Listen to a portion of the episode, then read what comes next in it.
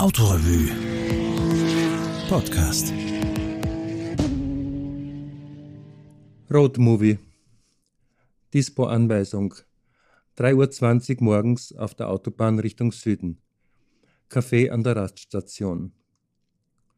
Schweres altes Auto, darin ein junges Paar. Er lenkt, sie schläft und träumt vom Frühstück am Meer. Der nächtliche Regen hinterließ nasse Streifen in den ausgefahrenen Vertiefungen der Fahrbahn. Der Wagen zieht mit sonorem Dröhnen durch die Nacht.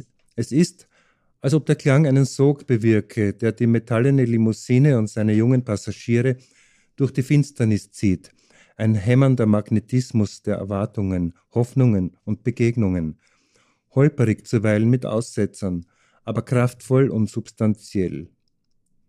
Das Licht der Instrumente legt einen zarten Schimmer auf das Gesicht des jungen Fahrers.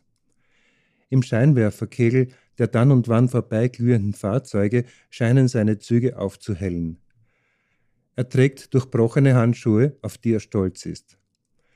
Mit den nackten Daumen umschließt er die Lenkradspeichen aus Bakelit, aber manchmal lässt er die Hände entspannt sinken, als käme ihnen Zweifel an, eine leichte Resignation. Der Regen ist vorbei. Die mageren Scheibenwischer haben sich wie vor Erschöpfung niedergelegt. Man hört bisweilen noch, wie Gischt in die Radkästen sprüht. Ein nervöses, blechernes Geräusch. Man kann sogar einen leisen Kitzel an den Fußsohlen spüren, wenn man ein nacktes Bein an den rechten Radkasten stellt, so wie die junge Frau das manchmal gerne pflegt. Gerade aber schläft sie tief im Nest ihrer Haare. Sein Blick schweift über die Fahrbahn vor ihm, die Wohnmobile, die Kleinwegen. Respekt vor den Motorradfahrern. Er fährt zügig und konzentriert, wie es dem alten Wagen entspricht, dem großzügigen Lenkspiel, dem altersweichen Fahrwerk. Also wirken auch die gelochten Sporthandschuhe nicht affig. Sie verbessern den Zugriff auf den glatten Lenkradkranz. Das Zittern des Schalthebels, der bernsteinfarbene Schaltknauf fängt sich darin wie ein routiniert aus der Luft gegriffener Baseball. Der Frühmorgenverkehr setzt ein. Lieferanten meist in weißen Lieferboxen. Selten wird er überholt. Er bevorzugt den linken Fahrbahnstreifen, weil es dort trockener ist als auf der rechten Seite mit den von jahrelangem Lastverkehr eingepressten Rillen, worin noch immer Regenwasser steht. Er sieht beiläufig nach den Instrumenten, zitternde Herolde im grünen Licht, dann in den Rückspiegel, dann nach ihr. Sie ist wach, aber ihre bequeme Lage hat sich nicht verändert. Zeit zu tanken, wir könnten auch eine Pause machen. Sie nickt schläfrig. Wie spät? Halb vier. Wie lange noch? Etwa drei Stunden. Fein. Dann geht sich noch der Sonnenaufgang über dem Meer aus? Kaum denn wir fahren an die Westküste. Hm. Sie ist versucht, etwas zu erwidern, will aber nicht die Stimmung verderben. Er zieht den Wagen nach rechts, schaltet einen Gang zurück, nimmt Gas weg. Sie sieht ihn von der Seite an, das Grün der Blinkerkontrolle zuckt in seinem Auge. Die Lichtinsel der Tankanlage brennt ihre scharfe, grelle Form in die Nacht, sämtliche Farben finden ihren Reflex in den nassen Asphalt aquarelliert. Der eigentümliche Wagen, ein matt silberner Oldtimer, amerikanisches Fabrikat, rollt röchelnd und sanft schwingend an der Zapfsäule aus. Sie verzieht, geblendet von der Tankstellenbeleuchtung, das Gesicht, versinkt noch tiefer in ihrem übergroßen Pullover, als er die Fahrertür öffnet und aus dem Wagen steigt. Jetzt sieht sie nur seine Beine in den schmalen Hosen. Der Rest seiner schlanken Gestalt wird vom Dach verdeckt. Immer wieder ein Wunder, wie sich Menschen auseinanderfalten können, denkt sie diffus, wie Schweizer Messer, mit Fühlen und Tasten, wie Werkzeuge nach allen Richtungen, und streckt dabei selber ihre Beine bis zur Spritzwand aus. Sie fühlt dort die Wärme des knisternden und knackenden Motors. Ansatzlos, ehe es ihr zu wohl wird, packt sie ihre Handtasche, stößt die Wagentür auf und läuft in das Tankstellengebäude. Soll ich für dich mitbestellen? fragt sie ihren Begleiter, der noch an der Tankklappe hantiert.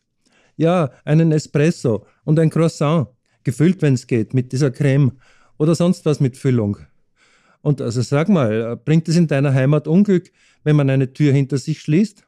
Ja, weil es kann bedeuten, dass die betreffende Person niemals wieder zurückkehrt, sagt sie mit falscher Würde und richtigem Lächeln, während sie das flachsfarbene Haar über die Schulter wischt in dieser aufreizenden Art, die er so anziehend findet. Er hantiert sachlich und gezielt am Wagen, prüft den Ölstand, sieht nach dem Wasser, wischt den leicht nässenden Vergaser trocken und riecht dann am öligen Tuch, was aussieht, als wolle er die Nase damit putzen. Als er zum Scheibenreiniger greifen will, sieht er, dass bereits ein Angestellter von der Tankstelle zugange ist, mit dieser appetitlichen und sorgfältigen Art das Wasser abzustreifen. Vielleicht ein Freelancer, denkt er bei sich und sucht in der Hosentasche nach Münzen. Er kann aber nur ein verhuschtes Lächeln anbringen. Unter der Kapuze des Faktotums sind keine Gesichtszüge erkennbar. Nachdem er an der Kasse gezahlt und das Trinkgeld liegen gelassen hat, geht er hinüber zum Bartresen, schleicht sich von hinten an das Mädchen heran und haucht ihr einen Kuss in den Nacken. Belästigen Sie mich nicht, junger Mann, sagt sie. Hier steht Ihr Kamillentee. Dazu gibt es verschimmelten Schiffszwieback.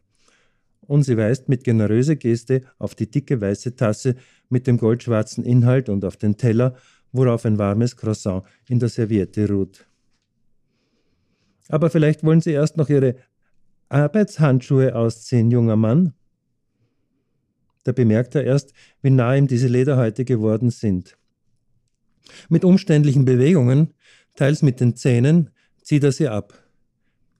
Er trinkt den Kaffee schwarz und ohne Zucker, erst nur mit den Lippen, um Temperatur und Geschmack zu probieren, dann mit einem entschiedenen Schluck und das Wasser gleich hinterher. Schau, wer da reinkommt, flüstert sie, als sie ihren Cappuccino abstillt. Wie aus Pulp Fiction. Die beiden dürren Gestalten tragen dunkle Anzüge, einer mit langgestelltem Sakko, der andere mit zu kurzer Hose. Dem langen passen die fetten, hinter die Ohren geschlagenen Haare besser als dem kleinen dessen Struppelfrisur. Früher nannte man das Mini-Pli. Obwohl es fast vier Uhr morgens ist, wirken die Sonnenbrillen nicht deplatziert. Die Männer unbestimmbaren Alters bestellen ihren Kaffee halblaut und umständlich auf Italienisch mit englischen und russischen Sprachbrocken vermengt. Als grotesk verzerrten Reflex im Spiegelchrom der Kaffeemaschine erkennt der junge Mann den Wagen, in dem die beiden angereist sein müssen. Leichentransporter, flüstert er seiner Begleiterin ins Ohr. Nekrophori. Krapowczyki, staunt sie auf Russisch. Komm, wir fragen Sie, was Sie hier treiben.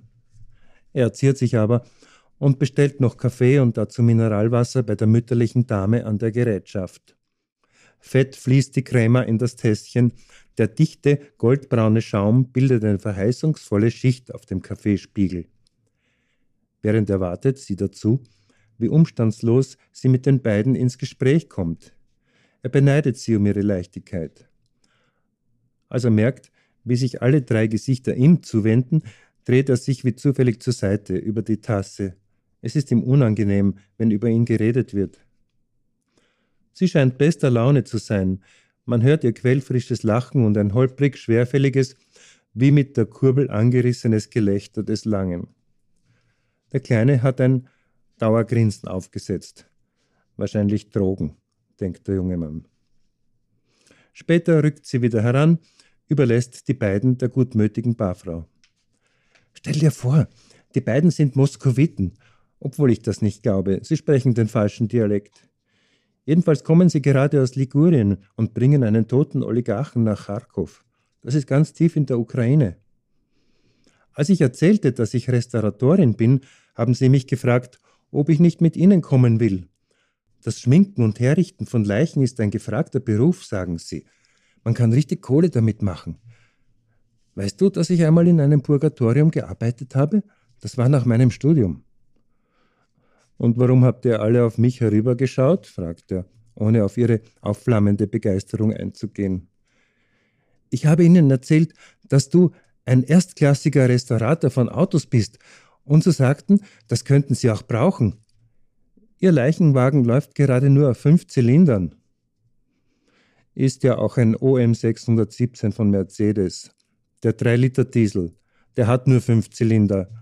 Man macht sich lustig über dich, Süße. Außerdem, wenn Sie wirklich in die Ukraine hinauf wollen, sind Sie auf der falschen Seite.